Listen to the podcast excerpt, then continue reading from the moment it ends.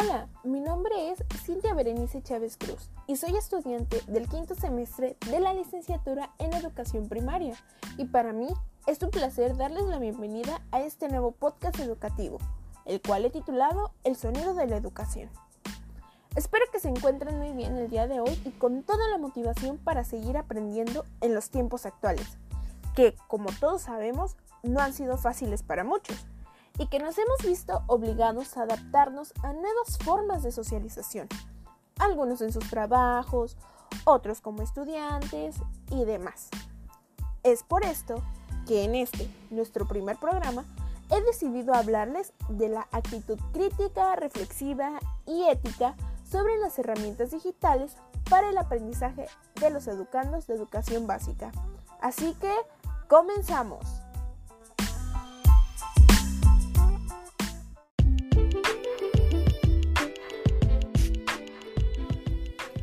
Los estudiantes del siglo XXI requieren de habilidades y competencias que les permitan adaptarse a una sociedad de cambios. La relación del individuo con las formas de obtener información ha cambiado. Por ello, el sector educativo plantea nuevas formas de llevar a los estudiantes a un buen desarrollo dentro de la sociedad del conocimiento. Vivancos, en 2018, nos sugiere que los alumnos deben tener conocimientos sobre las aplicaciones informáticas y la capacidad de búsqueda, además del tratamiento de la información, manteniendo una actitud crítica, reflexiva, responsable y ética. Pero antes de adentrarnos un poco más en este tema, primero hay que definir el concepto de cultura digital, ya que muchos aún desconocemos a qué se refiere esta nueva terminología que no es nada más y nada menos que el surgimiento de los medios de interacción, ya que se ha dado la evolución de la transmisión de la información, en la cual está mediado por diversos medios tecnológicos, ya que como sabemos, hoy en día es posible comunicarnos y transmitir diversos mensajes por medio de plataformas digitales, y gracias a esta maravilla que llamamos Internet, que nos facilita la vida, se ha creado un espacio en el que se envía la información en tan solo instantes y sin el cual yo no podría hacerles llegar este podcast, por ejemplo.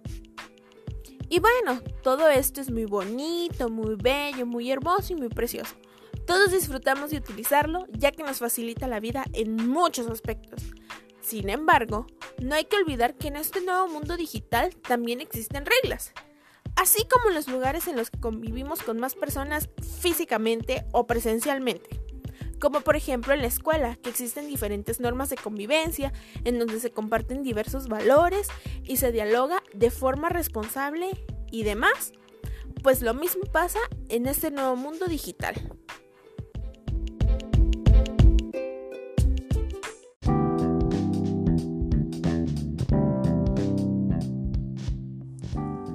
Entonces, ¿cuáles son los valores de un ciudadano digital? Bueno, de acuerdo con el Ministerio de las Tecnologías de la Información y la Comunicación, son los siguientes. El respeto, que parece muy sencillo decirlo, pero respetar es conocer al otro. Como dicen por ahí, no hacer a los demás lo que no quieres que te hagan y los buenos comportamientos hacia el prójimo reflejan y dan como resultado una mejor convivencia. Saber cuáles son los límites y siempre promover buenas acciones digitales para no generar violencia.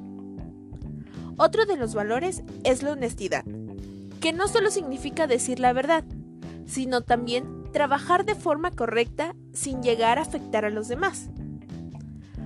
Hoy se puede llegar a engañar incluso creando perfiles falsos en redes sociales o suplantando identidades, lo que puede constituir hasta un delito.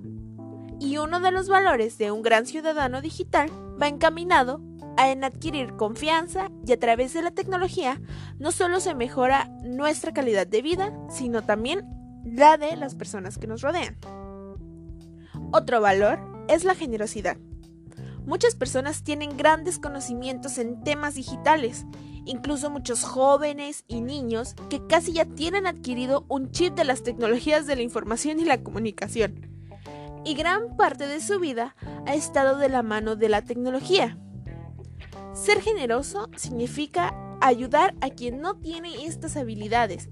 Es enseñar y brindar a otros a ayudar a comprender que entre todos se construyen los entornos digitales.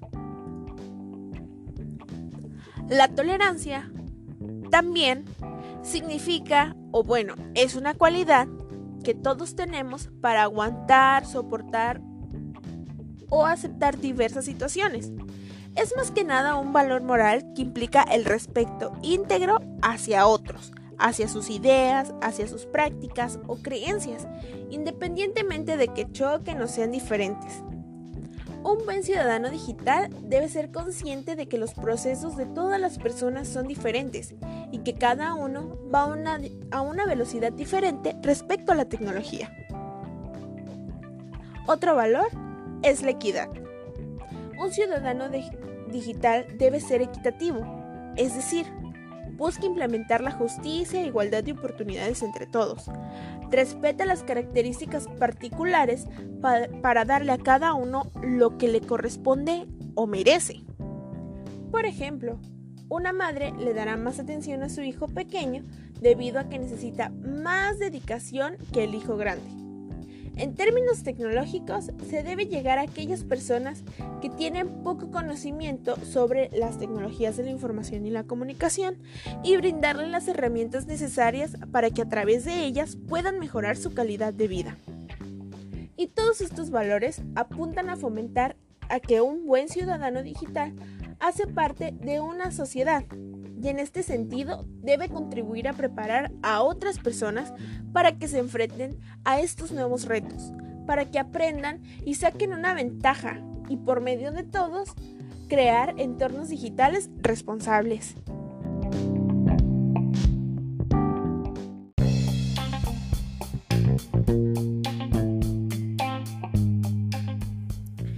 Y bueno, hablando de los valores que ya dijimos, que son el respeto, la tolerancia, la equidad, la honestidad, pues también se encuentran los derechos de autor, que bueno, son las facultades morales y de explotación que se le reconocen al autor de una obra original. Se considera autor a la persona natural que crea una obra literaria, artística o científica y en determinados casos las personas jurídicas también pueden ser titulares de derechos de autor. Son objeto de protección de propiedad intelectual de todas las creaciones originales literarias, artísticas o científicas expresadas por cualquier medio o soporte tangible o intangible que exista actualmente o se invente en el futuro. Cuando nosotros creamos una obra digital o contribuimos a crearla, pues poseemos derechos de autor sobre ella. Entonces podemos decidir si otorgamos o no permisos a terceros para utilizar o explotar esa obra. Dichos derechos toman normalmente la forma de una licencia. Si nosotros tenemos previsto ceder en licencia nuestra obra a un organismo de radiodifusión, un editor de música o a bares o clubes nocturnos, tal vez sea útil adherirse a un organismo de gestión colectiva. Que bueno, controlan los usos de la obra y las de otros creadores y editores. Además se encargan de negociar las licencias con los usuarios, así como recaudar los pagos por tales usos y además son especialmente útiles para los músicos y los escritores en los casos que muchas personas quieran utilizar una sola obra en varias ocasiones. En, el mundo de la digitalización existen muchísimas obras, muchísimas licencias conocidas como copyleft. Algunas son semilibres y otras son libres y aunque surgen en el ámbito del software de código abierto, se han extendido a cualquier tipo de material y permiten que utilices materiales de otros autores o publiques los tuyos con ciertas condiciones, para que cualquier otro docente pueda aprovecharlos y beneficiarse de tu experiencia, respetando algunas premisas.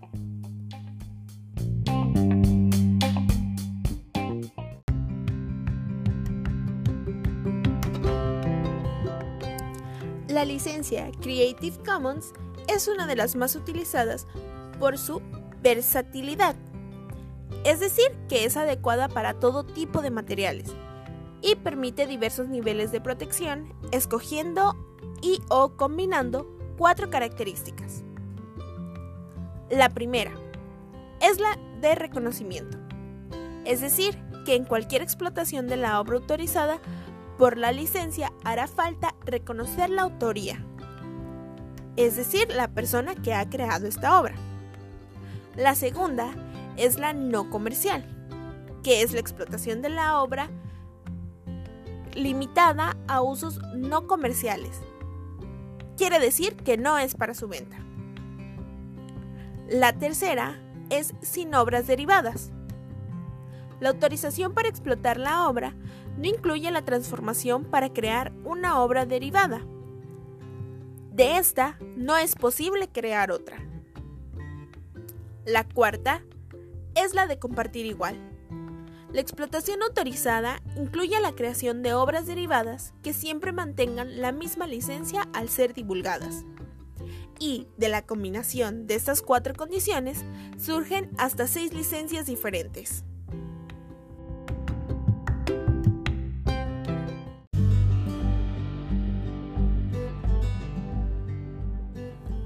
Ahora es importante hablar sobre el rol del docente y de los alumnos ante las tecnologías de la información y la comunicación. Primeramente, vamos a mencionar las características del profesor, ya que deja su apariencia de experto en contenidos, presentador y transmisor de información y se convierte fundamentalmente en un diseñador de medios, un facilitador del aprendizaje y un orientador del estudiante, lo que supondrá que realice diferentes tareas, como son el diseñar actividades de aprendizaje y evaluación, además de ofrecer una estructura para que los alumnos interaccionen o animarlos hacia el metaaprendizaje. Por otra parte, también jugará un papel importante en el diseño de materiales y recursos adaptados a las características de sus estudiantes, materiales que deben ser elaborados por él. El docente, como facilitador del proceso de enseñanza, pasa de ser experto en contenidos a un facilitador de aprendizajes donde va a requerir diseñar experiencias de aprendizaje para los estudiantes. Asimismo, fomentar la interacción de los mismos, el autoestudio y la motivación. El profesor también debe ser un consejero y orientador es decir, debe orientar al estudiante y hacer énfasis en la, importancia que tiene el proceso autodidáctico y el proceso intelectual del alumno, aunado al aprendizaje en colaboración. Debe conducir y hacer un seguimiento de los aprendizajes de los estudiantes, guiarlos y solucionar sus dudas. También es un diseñador, ya que Diseña los medios, los materiales y recursos que deben ser adaptados a las características propias de los estudiantes. También es un asesor, ya que debe ser capaz de guiar a los alumnos en el desarrollo de experiencias colaborativas. Es un investigador, ya que debe analizar su propio quehacer.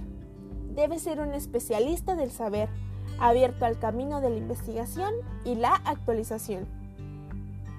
Es un facilitador de contenidos, ya que contribuye a la creación del conocimiento especializado y centra la discusión sobre diversos puntos críticos, responde preguntas y ayuda a las contribuciones de los estudiantes, además de sintetizarlas. Es tecnológico, ya que debe poseer las habilidades mínimas técnicas para interactuar con los sistemas y apoyar a los estudiantes en el desarrollo de los cursos. Y es un organizador y administrador, ya que establece una agenda para el desarrollo de diversas actividades formativas, donde se incorporan los objetivos, las reglas de diversos procedimientos y un horario de manera que garantice una adecuación de la planificación y, por, y donde pone en práctica la enseñanza como un proceso coherente entre las necesidades, los fines y los medios. Las consideraciones que se deben tener ante el rol del docente es que las TICs nunca van a suplantar al profesor, solamente son una herramienta que, que se debe saber utilizar para enseñar a aprender. La tutoría docente es más que un papel orientador de la clase. Se apoya en verbos como animar, motivar, guiar, resolver, fomentar, incitar, negociar, ayudar y finalmente evaluar toda la actividad estudiantil y de las TICs por sí mismas. Entonces, el docente se convierte en un reformulador del quehacer didáctico al ser en la distancia quien le enseñará al estudiante a aprender. La evaluación debe ser transparente y se puede realizar en todas las etapas del proceso educativo.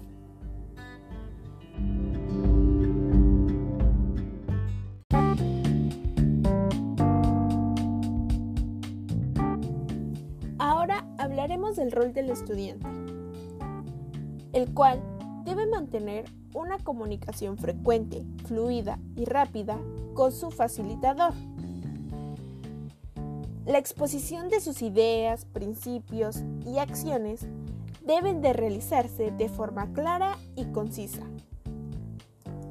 Al momento de aportar información, no basta solamente con aportar, sino también se debe justificar y todas estas aportaciones deben ser tratadas de forma crítica y constructiva. Además, debe asumir una cultura de la colaboración y el trabajo compartido. Y para esto, debe estar familiarizado con el uso de herramientas de comunicación como lo son el email, diversos chats, etc. y las funciones para las que están destinados.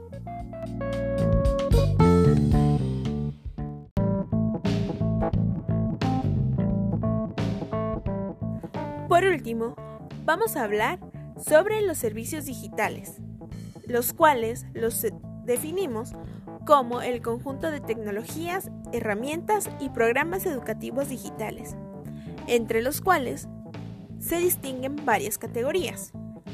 La primera de ellas son los sistemas de publicación, como lo son los blogs y los microblogs.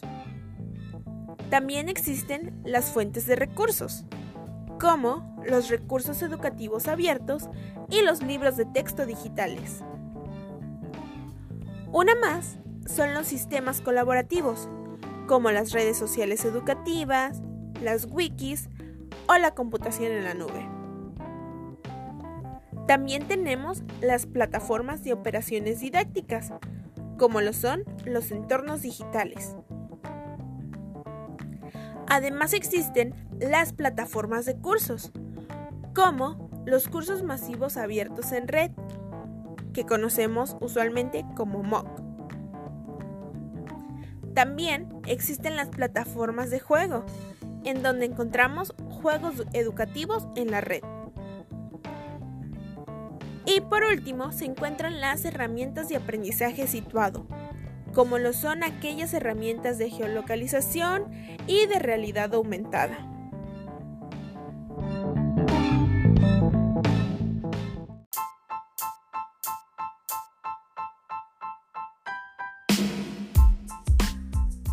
Entonces, ya teniendo toda esta información, podemos hacer una recapitulación. En este episodio hablamos sobre la cultura digital, que es precisamente la manera de adaptarnos a las nuevas herramientas digitales, a estas nuevas oportunidades de facilitarnos la transmisión de la información. También vimos que dentro de la cultura digital nosotros como ciudadanos digitales responsables desarrollamos diferentes valores que no solamente vemos en la cultura digital, sino los vivimos a diario. Solamente que en el día de hoy los vimos enfocados a la digitalización. Y estos valores los vemos reflejados en el uso de diversas licencias para respetar la obra de diferentes autores. También vimos el enfoque que le podemos dar en la educación, conociendo el rol del docente y el del estudiante ante las tecnologías de la información y la comunicación.